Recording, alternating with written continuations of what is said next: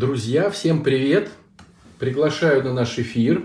Э, сегодня не так много времени, но интересная тема, которую хочу коснуться. Мне э, хочется сначала представиться. Меня зовут протерей Александр Гаврилов.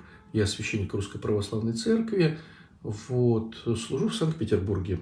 Настоятельствую в храме Петра Скипетрова. Это, если кто-то знает Питер, это около метро Лесная. А также мы окормляем еще наркологическую больницу, и там у нас прекраснейший храм неупиваемой чаши. Э, давным-давно началась эта моя деятельность, э, где пришлось побывать и в городе, и в деревне, и в монастырях. Вот. Но каким-то чудесным образом Господь позвал меня в результате на служение в сам город после э, разных переездов. И здесь уже какое-то долгое время я служу. Э, основная деятельность э, сначала касалась у меня именно зависимых людей, потом зависимых людей и их родственников. А сейчас в основном мы, конечно же, учимся, те люди, которые хотят с чистого листа начать конструктивно существовать в этой жизни, конструктивно существовать в этой жизни и получать какие-то плоды от этой жизни, э, хорошие, добрые, светлые.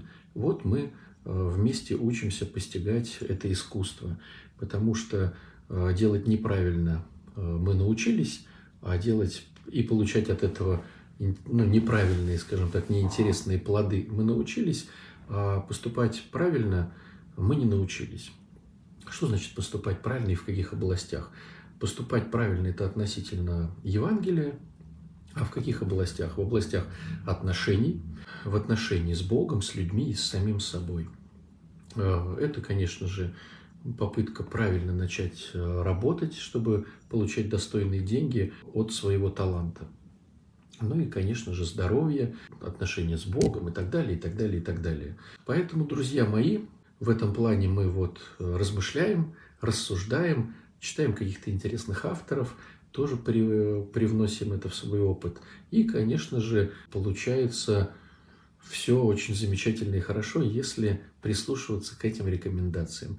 Поэтому вот сегодня я как спикер выступаю э, в этой группе, чтобы рассказать какие-то свои наблюдения, э, рассказать какие-то свои интересные мысли, Э, которые, может быть, э, станут э, для вас полезными. И сегодня у нас размышления про духовность, да, про путь духовности, про то, чтобы как можно быстрее подходить к Богу.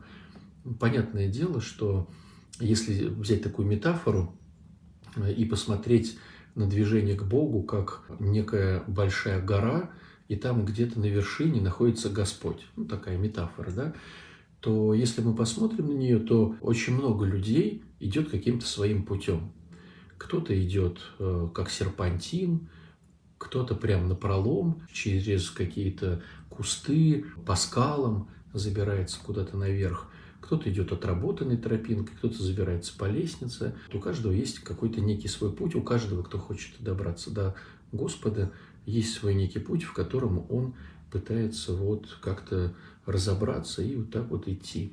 Для кого-то порой это бывает такой путь непонятный. То ли вот эта тропинка, то ли вот эта тропинка. Ну и, наверное, поймут меня люди, которые ходят по горам, э, когда вот э, вроде бы ходишь, ходишь по горам, и вроде бы все дорожки знаешь, тропинки, но порой встречаются такие моменты, когда вот вроде бы тропинка, а вроде бы не тропинка, вроде надо идти, а вроде как бы непонятно, кто тут ходил, и в результате эта тропинка приводит к какой-то сложной ситуации, где надо где-то забраться, где нужно потрудиться, постараться, потому что решил пойти вот именно по этому пути. И мы с вами встречаемся для того, чтобы разобрать, какой путь более короткий, какой путь неложный, э, чтобы встретить Христа, чтобы насладиться общением с Ним, чтобы быть вот в семье Бога. Сегодня мне бы хотелось напомнить одну очень важную вещь, которую кто-то не знает, а кто знает, все равно забывает, потому что эти вещи, они такие не совсем удобно носимые, особо приятные, и поэтому, конечно же, сердце хочет выкинуть все эти вещи из себя. Мне хочется сегодня напомнить о том, как святые отцы а, говорят о происхождении грехов и о том, какой грех происходит из какого греха, и что делать с тем, чтобы вот каким-то образом а, победить, противостоять и вот каким-то образом двигаться в сторону Бога. Ну, понятное дело, что многие, кто каким-то образом изучает Священное Писание, святых отцов, знает, что все растет из такого греха, как гордыня. Такой грех, который э, присущ каждому из нас, который всех нас порабощает и который, благодаря которому вот творятся все беззакония и в нашей жизни, и в жизни других людей – грех гордыни. Отчасти, даже будучи церковными людьми и даже будучи читая какие-то а, тексты, мы порой не можем до конца объяснить себе, потому что мы все-таки мерзкие люди. Что же такое гордыня? Если вот подбирать другие слова, более современные, которыми мы больше оперируем, то слово, оно а, может показаться вам знакомым и более понятным. Это эгоцентризм ну, в литературе он так употребляется, эгоцентризм, а в бытовухе мы его, в бытовой речи мы его используем как эгоизм. Но эгоцентризм подчеркивает, что это не только все для меня, а вообще все крутится вокруг меня. То есть я знаю, как правильно, как неправильно жить другим людям, вести себя, как правильно или неправильно руководить страной, как правильно или неправильно клеить обои, как правильно или неправильно вести эфир. Ну, то есть у меня есть своя точка зрения на все вещи. И, конечно же, я считаю, что это моя точка зрения, она очень даже оптимальна, и она прям вот такая нужная и правильная. А все остальные, если они как-то близки к этому, то это хорошо и правильно, а если далеки от этого, то это, конечно же, вот все э, глупо, неинтересно и неправильно. Вот это называется эгоцентризм, то есть все крутится вокруг меня. То есть вот гордыня, да, говоря богословским языком, это то, что крутится вокруг меня. И все должно быть подчинено мне. И если это мне не подчинено, то меня это возмущает. Вот, по-другому еще это называется превозношение. То есть я хочу так, как я хочу, и мне не важно, как себя будут чувствовать люди другие. То есть мне важно, чтобы я себя чувствовал хорошо.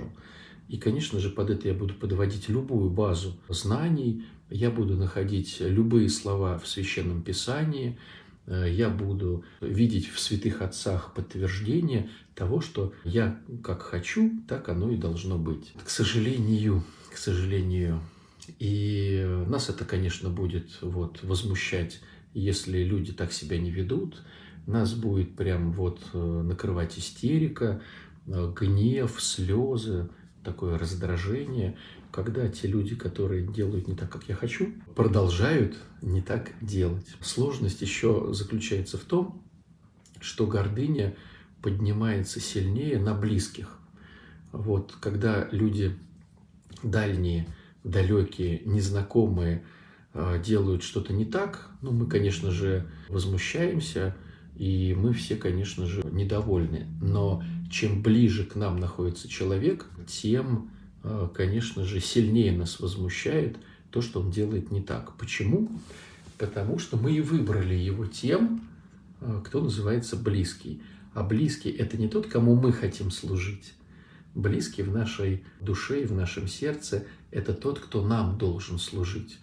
То есть, если я назначил кого-то на роль близкого – то это говорит о том, что этот близкий должен еще больше делать то, что нужно мне, а не то, что нужно ему. То есть в системе отдавания я назначаю на роль близкого того, кому хочу отдавать. А в системе забирания я назначаю на роль близкого того, у кого я хочу забирать.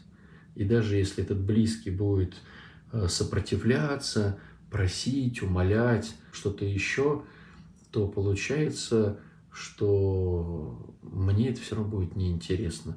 Я хочу, как я хочу, а иначе я обижусь. Это и называется гордыня, или, другими словами, эгоцентризм. Он вшит в каждого из нас, независимо от того, на какой части планеты мы родились, в какие века мы родились, какими должностями мы обладаем, какими мы обладаем деньгами, связями или э, генами. Каждый из нас, к сожалению, хочет так, как он хочет. От этого все конфликты, от этого все ссоры, от этого все распри, от этого происходит очень много всего печального. Духовный путь – это путь, когда я, благодаря Богу, постигаю то, что не все крутится вокруг меня, не все крутится вокруг моего «хочу», и даже, может быть, можно сделать что-то, что я не хочу, но зато это будет хорошо и удобно для других людей. Поэтому, друзья мои, вот есть некая цепочка у святых отцов, которые, а, которая рассказывает нам, а, как можно противостоять, сопротивляться, упираться этой вещи, если ты хочешь ее из себя убрать, а, или начать хотя бы путь по убиранию этой вещи из себя. В этой цепочке есть такая интересная идея, что оказывается вот этот грех гордыни э, мы еще называем немножко по-другому. Мы его называем порой еще тщеславие. Но тогда встает вопрос, а разве гордыня похожа на, на тщеславие? Разве вот эта тщетная слава, которой мы все хотим э, обладать, она как-то связана с гордыней? Есть такое мнение, что мы говорим про один и тот же грех – но начало этого греха – это тщеславие, грех развивается, развивается, и окончание этого греха, вот уже пагуба, да, это гордыня. То есть получается, что это один грех, имеющий начало и конец, и вот в начале он развивается как тщеславие, а заканчивается он уже непреодолимой э, гордыней, непреодолимым превозношением, непреодолимым эгоцентризмом. Но тогда встает вопрос, хорошо, а если вот тщеславие, гордыня, это вот тот грех, с которым было бы здорово сопротивляться, потому что он приносит очень много э, бед, ненастий, печали и среди близких, и среди дальних, что с этим делать? Э, Все очень просто. Святые отцы говорят о том, что, оказывается, тщеславие берет начало из печали. Когда мы поражены печалью, грустью, э, унынием, то оно и рождает тщеславие. Почему оно рождает тщеславие? Потому что люди, начиная сопротивляться унынию, пытаясь что-то сделать, находят один очень интересный способ, чтобы их хвалили. То есть, когда мне грустно, печально, когда вот у меня прям уныние, уныние, если меня начинают хвалить и превозносить, то я как-то начинаю расцветать. И вот в этом и есть такая интересная штука. То есть, когда мне тяжело, я ищу тех, кто меня будет хвалить. Но тогда встает вопрос, а кто меня будет хвалить, если мне тяжело? Ну, естественно, те люди, которые будут заинтересованы в том, чтобы меня хвалить. И получается, я хожу вот с этой раной, с этой, с этой болью, с этой вот в дырке, дыркой, э, вот с этой в сердце с дыркой, да, и я ищу тех, кто меня бы похвалил. Но они же не будут меня хвалить просто так. Это люди, которые меня похвалить-то могут, но за какие-то определенные моменты. И тогда моя задача создать эти моменты. То есть я могу стать благотворителем, я могу делать что-то полезное, я могу делать что-то важное, я могу вот кому-то помогать. Но, к сожалению, порой мой корень помощи – это не чтобы просто помочь людям, а чтобы меня за это похвалили. А почему меня похвалили? Потому что я нахожусь в унынии, я нахожусь в печали, прям глубоком, глубокой такой вот депрессии, да, и мне надо вытащиться оттуда, и я готов что-то сделать, чтобы эти люди говорили о том, что я великий и могучий. И тогда я трачу какую-то часть времени, своих талантов, своих э, финансов на то, не чтобы помочь этим людям, а чтобы они меня похвалили. Поэтому есть такое мнение у святых отцов, что из печали и вот такого уныния рождается тщеславие, которое потом уже оканчивается гордыней. То есть получается, что вот уныние и печаль. Но как же, откуда берется вот это уныние и печаль? Как же получается, что оно в жизни человека начинает происходить, вот это уныние и вот эта вот печаль? И оказывается, оно происходит тогда, когда человек может позволить себе все. Вот он может э, позволить все себе в еде, в одежде, в каких-то там вот вещах. Он может себе все позволить. И когда человек может себе все позволить, а оно уже есть, ну, многие-то не могут себе позволить, и поэтому ставят себе задачу купить там iPhone, купить машину, купить квартиру, купить эту еду. О, я бы поел бы сейчас красные икры, мне бы накопить денег. То есть есть какая-то некая цель, к которой стремится человек, и поэтому он не успевает унывать. А тот, у кого это все есть, он не знает, чем себя развлечь. И поэтому, к сожалению, у него все есть, не знает, как себя развлечь, и потихонечку, потихонечку начинает накапливаться печаль. Стало быть, что значит, когда у меня есть все, что я могу себе позволить? Это по-другому называется сребролюбие. То есть, когда у меня есть деньги, то я могу позволить себе все. Когда у меня есть связи, я могу позволить себе все. Когда у меня есть власть, я могу позволить себе все. И вот это называется сребролюбием. Но не в смысле такого прям перевода дословного, да, такой некой этимологии. Сребролюбие значит люблю серебро. Немножко не так. А сребролюбие подразумевает, что я люблю просто все, вот это вот, что могу себе позволить за деньги, за связи, за власть. Поэтому, когда я все могу себе позволить, мне стремиться не к чему, и рождается печаль. По-другому сребролюбие еще называется жадностью. То есть, когда я жадный и все накапливаю в себя, да, немножко другая грань, я накапливаю все в себя, вот это моя жадность, такое плюшкинство, чтобы у меня это все было. Вот оно рождает печаль. То есть, оказывается, печаль и уныние рождаются от сребролюбия, от жадности моей, что потом рождает, к сожалению, Э, тщеславие, а то рождает, э, стало быть, гордыню. То есть все идет от серебролюбия. Вот тогда встает вопрос, а как же появляется это серебролюбие? С одной стороны, мы все хотим, то есть откуда появляется жадность? Мы же все хотим, чтобы у нас что-то было, ну это же нормально и логично. И вот хитрость оказывается в том, что серебролюбие рождается из похоти. А почему? Потому что когда человек обладает э, некой похотью, то он разжигается, и ему хочется похотью обладать все больше и больше. А как он может технически обладать большей похотью? Ну, допустим, мужчина как может обладать все больше и больше количеством женщин? Когда у него есть э, хорошая одежда, вот он красавчик, когда от него там вкусно пахнет, у него дорогой парфюм, когда у него есть красивая машина, там дорогие часы, он может позвать куда-то там в ресторан или там за город. То есть на все это нужны деньги. И поэтому похотливый человек, разжигая свою плоть, рождает сребролюбие. Э, то есть получается такая интересная цепочка. Когда человек похотлив, и ему нужно эту похоть развивать, ему нужны деньги. Поэтому он рождает сребролюбие. Но когда он родил полностью сребролюбие, он начинает унывать. Но чтобы от уныния уйти, он идет к тщеславию а тщеславие уже производит гордыню. Вот происходит такая интересная цепочка. Тогда мы можем задать себе вопрос, а конечна ли эта цепочка? То есть откуда появляется похоть? Похоть очей, похоть сердца, откуда это все появляется? И оказывается, есть то начало, из которого ведет, ведется похоть. Это чревоугодие. Вот так вот интересно. А почему чревоугодие рождает похоть? Потому что когда мы ничего не можем поесть, вот технически, да, у нас нету еды никакой, мы можем думать только о еде. Мы можем думать только о еде.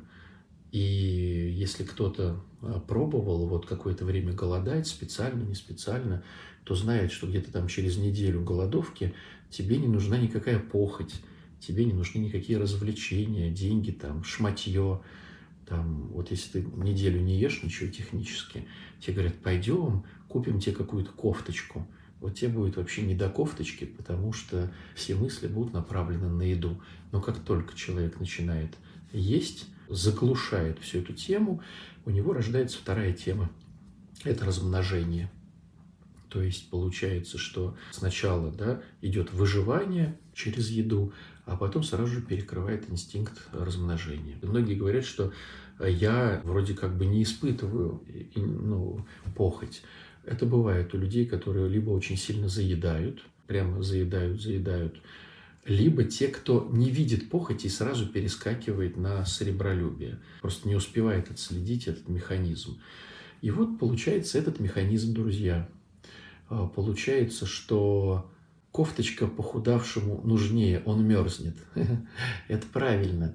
Но я сейчас говорю про бренды. То есть, когда не просто тебе говорят, слушай, дай э, ну, мне что-то одеть, потому что я мерзну, а вот пойти повыбирать какое-то шматье. Вот про что это.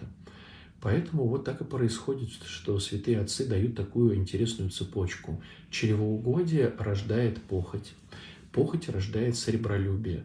Сребролюбие рождает уныние и печаль, что в свою очередь рождает тщеславие, что в свою очередь рождает гордыню. То есть получается, что нам из-за гордыни, из-за эгоцентризма невозможно вообще приближаться к Богу. И чтобы приблизиться к Богу, надо не унывать. А чтобы не унывать, надо не быть жадным. А чтобы не быть жадным, надо не быть похотливым. А чтобы не быть похотливым, должно быть все равно до еды. И поэтому, когда мы приходим в храм, такие новоначальные, да, это относится одинаково и к мужчинам, и женщинам, потому что все мы поражены гордыней. И получается, что когда мы, как новоначальные, приходим в храмы, то церковь предлагает нам именно пост съестной. То есть, что вот мы едим, не едим. Ну и понятное дело, что большая часть литературы была рассчитана на монашествующих, на монашествующих, которые уже находятся в какой-то определенной схеме, и поэтому питание, которое предлагалось в монастырях, оно было вот, ну, своего рода таким своеобразным. К сожалению, многие переносят это питание на себя, и начинают, начинают э, говорить о том, что я вот не съем шоколадку в субботу, в пятницу или в среду, потому что она молочная и так далее, и так далее, и так далее. И что тогда? Что тогда происходит? Происходит, что нам нужно научиться не зависеть от еды. Людмила спрашивает, э, Анна, голодный человек не может быть гордым. В том-то и дело, что все, что в нас есть, то есть если я завишу от еды, то во мне есть вся цепочка. Если я не завишу от еды, а завишу только от похоти, во мне вся цепочка, ну, начиная от похоти. Да? Если я победил еду и похоть, то у меня сребролюбие и все дальше. Если я победил и сребролюбие, то у меня печаль и все дальше. Поэтому новоначальным нужно разобраться с едой. Но сложность заключается в том, что пост на самом деле это дело очень индивидуальное – и поэтому, и поэтому а, нужно подбирать именно пост не как, что тебе говорят про мясное или молочное, а именно индивидуально. Вот Андрей пишет, питание должно быть эконом, экономным по финансам. И то, что сам можешь собрать в лесу на огороде, витамины нужны мозгам. Вы знаете, как интересно, что когда мы начинаем исследовать историю поста, то оказывается там не было такого момента, что я ем молочку или не ем молочку, я ем мясо или не ем мясо. Это больше уже производное в монастырях. Схема была немножко другой. Она заключалась в том, что человек, который хотел попаститься именно с ясным постом, он высчитывал примерную сумму денег, которую он тратит на пост и говорит, допустим, ну, я вот, ну, на еду, вернее, и говорит, я, допустим, в месяц съедаю на 10 тысяч рублей, ну, образно говоря, да, чтобы удобнее было считать. Я съедаю на 10 тысяч рублей. А когда я пощусь, я буду съедать, допустим, на 5 тысяч рублей или там на 7 тысяч рублей. Зачем? Чтобы другие оставшиеся деньги 3-5 тысяч раздавать бедным. То есть вот выбирался такой пост. Я прикидывал, сколько я трачу денег, я тратил меньше, а остальное раздавал другим людям. Тогда пост, как упражнение, шло в момент любви. То есть я не ем ради того, чтобы отдать другим людям. Сейчас это потеряло актуальность, потому что я могу в посту тратить даже денег больше на креветки, там, на морепродукты, там, на еще что-то. И сейчас, к сожалению, пост прекратил быть отдающей системой. То есть пощусь я, не пощусь, другим людям от этого не холодно, не жарко. Но я зато типа пощусь. Поэтому, друзья мои, когда новоначальные приходят в храм, им все равно предлагают что-то сделать с едой. Для более продвинутых людей уже идет пост по похоти, пост по, значит, жадности, вот, пост по печали и так далее, и так далее, и так далее. Но, к сожалению, так как продвинутых людей, то есть тех, кто идет дальше в это все дело и развивается, их почти нету, то, естественно, мы и слышим, как правило, одни и те же рекомендации для новоначальных. Пост значит, что-то ем, что-то не ем. Хотя, конечно же, безусловно, это только начало э, пути духовного роста. Такое интересное размышление – Э, по этому всему вопросу. И мне бы хотелось сейчас, мне бы хотелось сейчас ответить еще на вопросы, которые вы задавали, когда вот было объявлено, что будет сегодняшний эфир.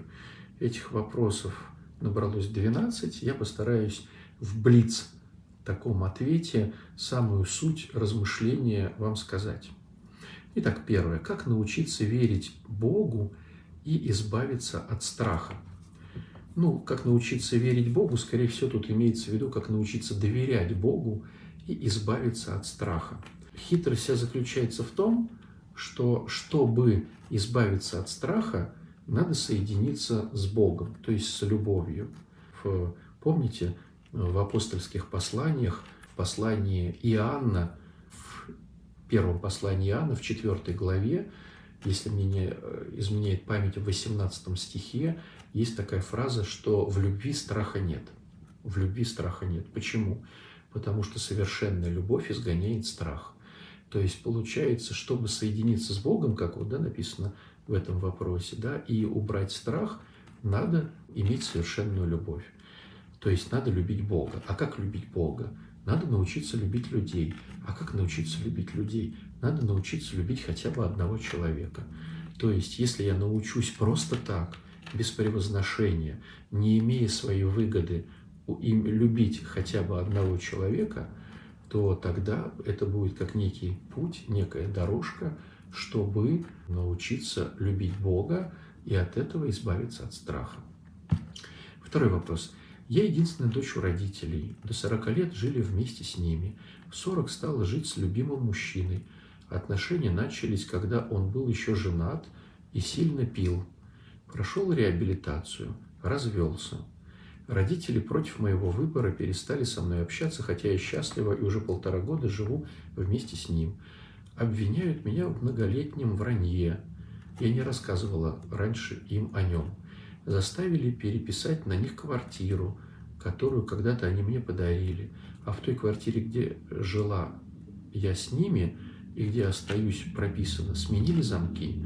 Поздравляю их со всеми праздниками, пишу, отправляю деньги, ничего не отвечают. Деньги возвращают. У меня боль, что прерваны отношения с родителями, и они на меня обижены.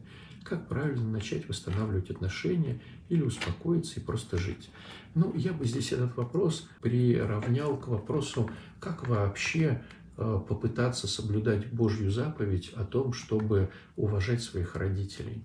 А, потому что это один из случаев, но, как показывает практика, у многих из нас есть случаи, когда, когда люди,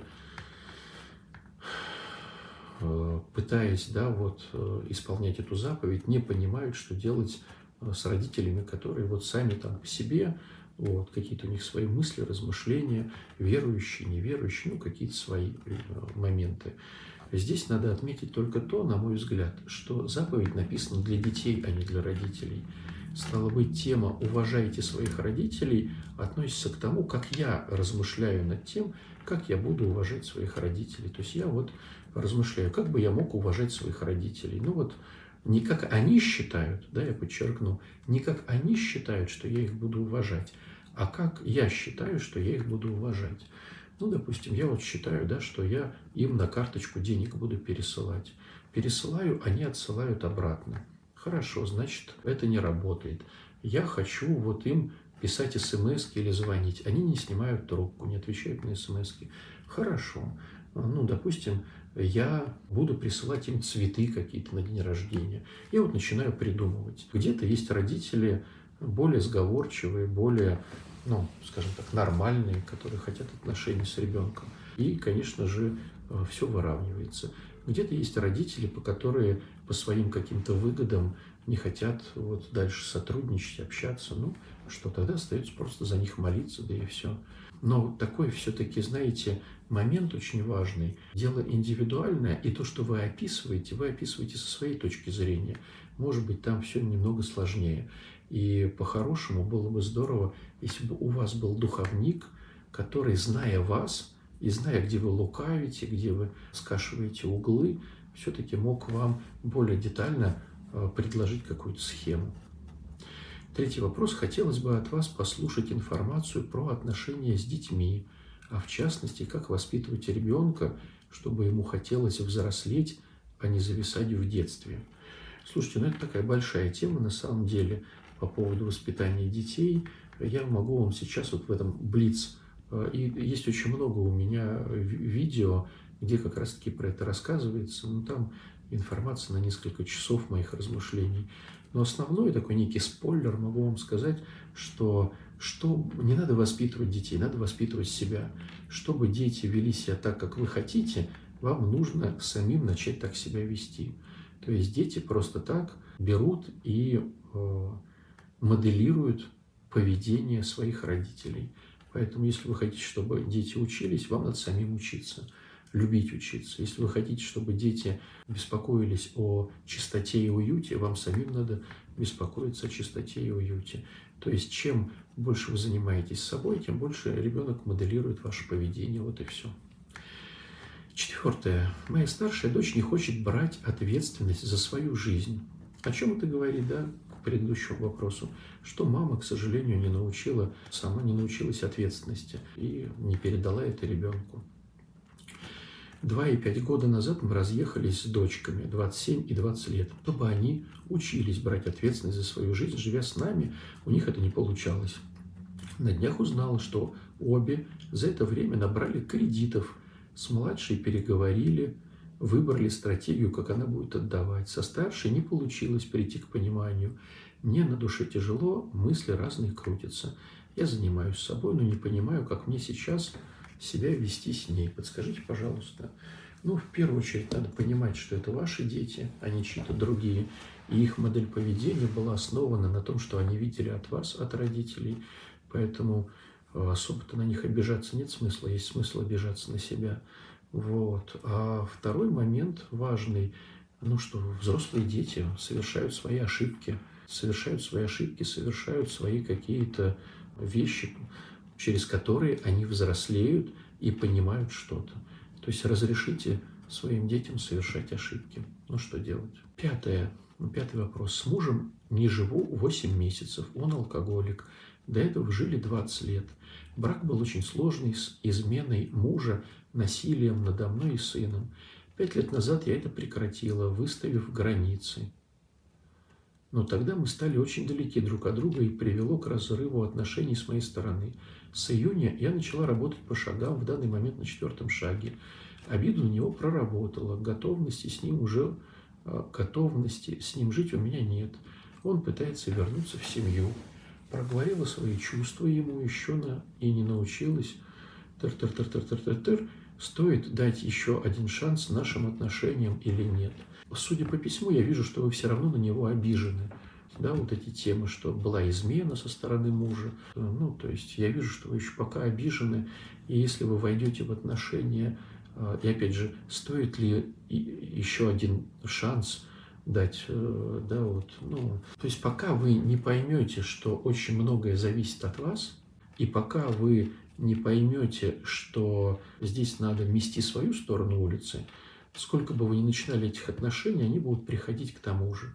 Вот. Поэтому, когда у вас будет осознание, раз, потом, когда вы перестанете на него обижаться и поймете, что его поведение – это следствие ваших каких-то причин, это два, да, то если вы начнете все сначала, начнете все сначала, при условии, кстати, что он будет сам выздоравливать от алкоголизма. Ну, то есть, если он дальше будет бухать, то, конечно же, это все будет бессмысленно. Но я видел людей, которые, жена работает над собой, муж работает над собой, и они начинают заново, прямо вот конфетно-букетный период. И у них получается. Я видел такие семьи. Следующий вопрос. Как одновременно быть отдающей системой и не забывать о себе? Все очень просто.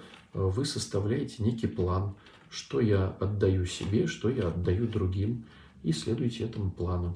Параллельный вопрос. Батюшка, как найти причину торможения? Все понимаю, нахожу причину, составляю план действий, но не могу начать. Начинаю делать другие дела, подготавливаюсь, но не начинаю. Так во всем, даже если важно. Нет, э, Надежда, если важно, то ты делаешь то, что важно.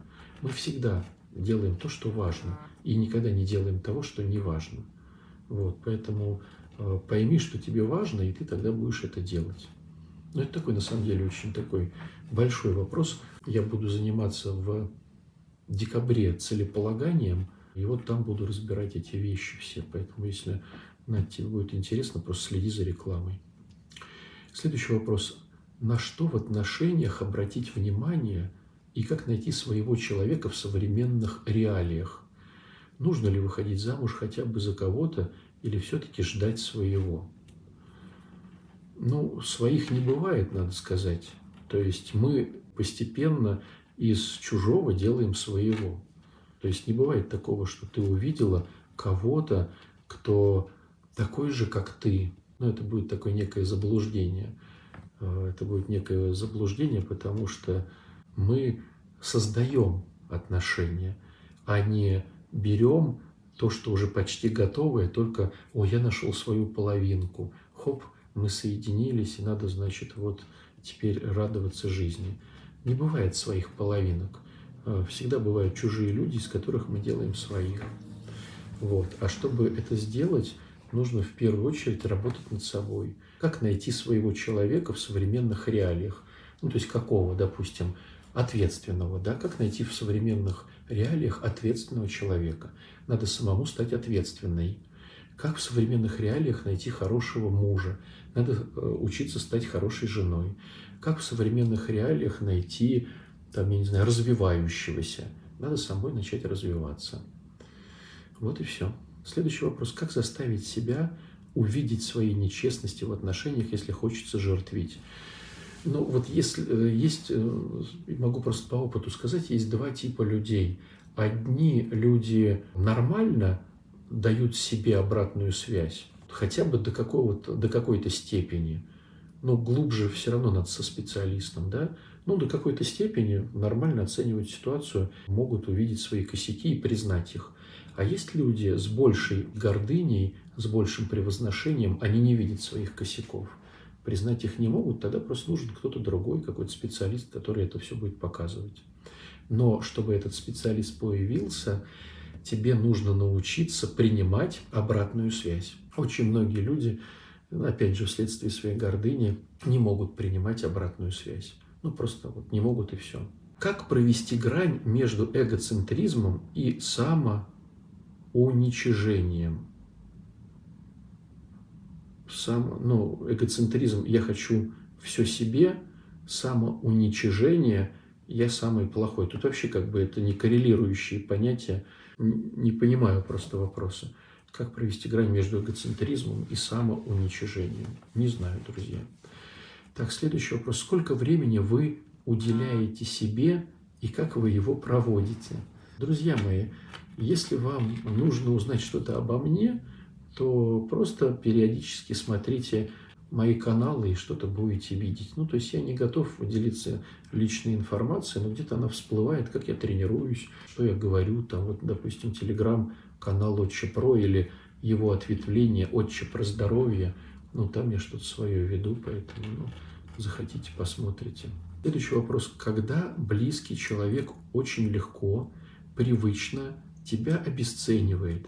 Как сохранить в эту секунду любовь к себе и равновесие? Слушайте, ну, здесь э, есть такой момент, что, э, к сожалению, в миру люди, неважно, свои или не свои, всех обесценивают, в том числе и тебя.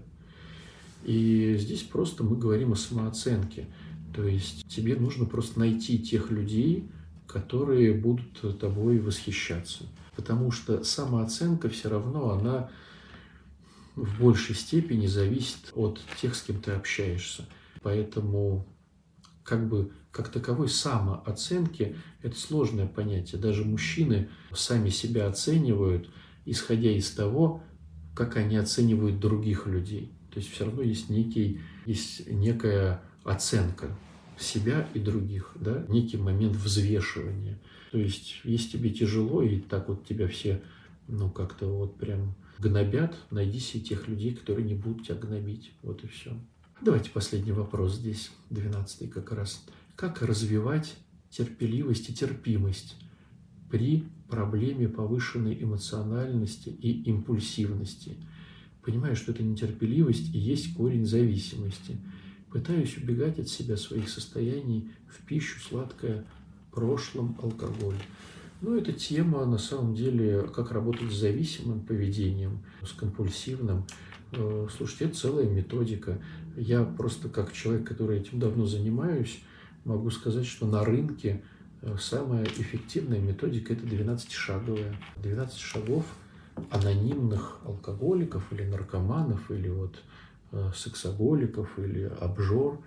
Вот. Я бы вам рекомендовал ознакомиться с этой программой и начать по ней идти. Давайте здесь еще немножечко поотвечаю. Как выглядит конструкция в семье муж, жена, сын, дочь? Как выглядит конструкция в семье? Э, непонятен вопрос, что значит конструкция в семье? Что значит конструкция в семье? Э, ну, конструкция чего в семье? Так, как завышенная самооценка, так и низкая – это зацикливание на семье. Кто-то вот размышляет, как бороться с гневом. А с гневом бороться невозможно, можно бороться с темой не ожидать от других людей ничего. А как с этим бороться?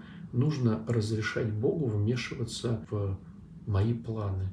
То есть, говоря другим языком, есть самый корень своеволия и противоположность, святая противоположность своеволию – это смирение. То есть, если я учусь быть с миром, со смирением в своей жизни, то мне легче быть не своевольным, то бишь не ожидать, что я хочу, и тогда не гневаться. Но вот эти все вещи, друзья, которые я вам сейчас говорю, это все мы будем разбирать на, глубоко на целых 8 недель на курсе «Дитя Бога». Он будет у нас 17 октября целых 8 недель. Поэтому, если вам интересно именно о духовности поглубже, каждый день домашние задания, каждый день размышления. Э, на этом курсе будем учиться искать духовника, будем учиться поститься, будем учиться рано вставать, поститься от сна, э, будем учиться каким-то простым катехизационным вещам. Вот, будем учиться молиться. Ну, то есть много будет всяких штук. Вот про работу с гневом тоже это все будет. Поэтому, если вот вы хотите поглубже э, по, побыть в моих размышлениях, то милости просим. Вот с 17 октября на 8 недель мы уходим в такой марафон, в такое плавание по духовности. Называется «Дитя Бога». Поэтому, если будет интересно, то э, на моих каналах либо в Телеграме, либо там в ВК, можете посмотреть эту всю историю. Как себя менять, чтобы появилась возможность организовать себе ресурсы и реализацию талантов? Как себя менять? Ну, в первую очередь, такой вопрос очень большой Анна задает, как себя менять. В первую очередь я бы начал работать по обратной связи, по самоанализу. То есть, чтобы я научился брать обратную связь от других людей и анализировать себя. То есть, в первую очередь, чтобы себя менять, надо составить анамнез, что у меня сломано. То есть, понять некую точку А. И вот когда я ее пойму, а это, поверьте, Анна, ну, несколько лет на это уйдет. Вот. Тогда уже можно понимать, как себя менять. Но для этого надо сначала разобраться в себе. До какого возраста возможна работа над собой и изменения? Есть порог старости, когда надо принять себя, как, какой он есть. Ну, я скажу так, что работать над собой всегда можно и э, в сто лет, как говорится. Но если говорить о реалиях жизни, то люди перестают сопротивляться греху и жизни, ну, где-то уже тенденция начинается где-то с 35. То есть еще такие живчики, как-то что-то. И вот смотрю потом, бах, где-то 35, и все, лень обуяла, уже люди ничего не хотят делать. И вот оно пошло, пошло, пошло, пошло, и в результате ничего не получилось. Вот. Поэтому в реалиях жизни оно, конечно же, ну, оно, конечно же, наступает рано. Хотя сопротивляться можно сколько угодно. Так, возможно ли, что человеку научиться не зависеть от еды? Э, невозможно, но есть степени, да? То есть, если мы читаем у святых отцов, то есть он ничего не ест, кроме просворки и водички, и говорит, как вкусна эта просворка, вот, как вкусна эта водичка. То есть это наша некая составляющая, да, это наш инстинкт. Но все равно уйти в глубину и вот в глобальном смысле убрать от себя зависимости еды, конечно же, можно. А какая будет примерная стоимость курса? Вы по ссылке смотрите, э, курс устраивают крылья, э, там все будет написано со всеми. Ну, то есть надо просто перейти по рекламе и посмотреть, что там к чему. Курс Дитя Бога платный, да, курс Дитя Бога платный. Так. Как понимать слова «муж – глава над женой»?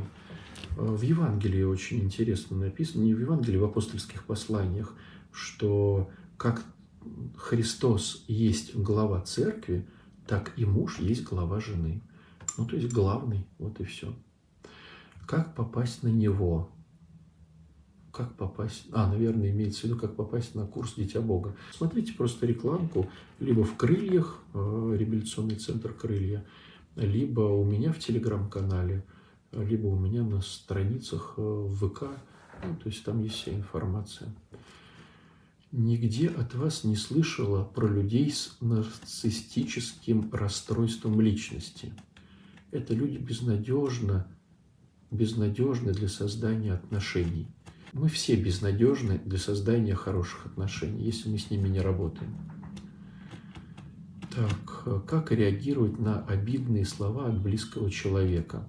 Слушайте, вот сейчас не отвечу на этот вопрос, потому что он очень большой. Э, могу лишь просто дать некое направление, что мы не можем ни на кого обидеться, и это наш выбор, обижаться или не обижаться. Может быть, будет это некой зацепкой исследовать этот вопрос. Хорошо, друзья, э, вопросов много, но на самом деле они все уже немножко из другой оперы, чем, чем э, духовность, да, больше психологический. А мы тут собрались с вами по поводу того, как приблизить духовный рост. Вот, поэтому милости просим, если вам будут интересны более глубокие размышления, смотрите какие-то записи, участвуйте в каких-то э, семинарах, каких-то марафонах, вот, смотрите какие-то размышления, присоединяйтесь э, к нашим каналам, начинайте заниматься движением. Есть такой канал «Отче про здоровье». Вот, мы там все вместе про еду, про тренировки, про все-все-все, чтобы кровушку гонять, и больше у нас было здоровых мыслей. А так чего? Очень много на Фоме. На Фоме очень много интересных бывает идей которые вот мы в передаче даем. На следующей неделе, а вернее через неделю, 21, 22, 23, будет такой классный курс, называется «Адреналин», когда мы вживую по лесам э, учимся выживать, а я там хожу рядом, смотрю за вами, наблюдаю, почему у вас что-то не получается в жизни, вот, почему кто-то не может отношения настроить, кто-то не может заработать или что-то еще.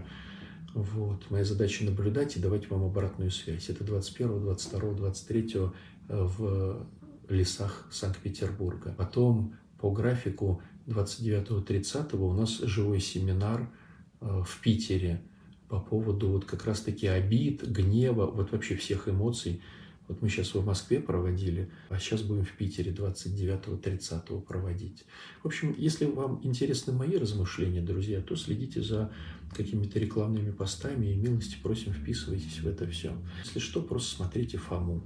Вот, друзья мои, э, спасибо вам большое, что мы потратили вместе время. Надеюсь, оно будет полезным. Сейчас я постараюсь э, завершить э, и записать этот эфир. Надеюсь, у меня все получится. И не забывайте, что 14 числа, 14 числа это покров Божьей Матери, это пятница.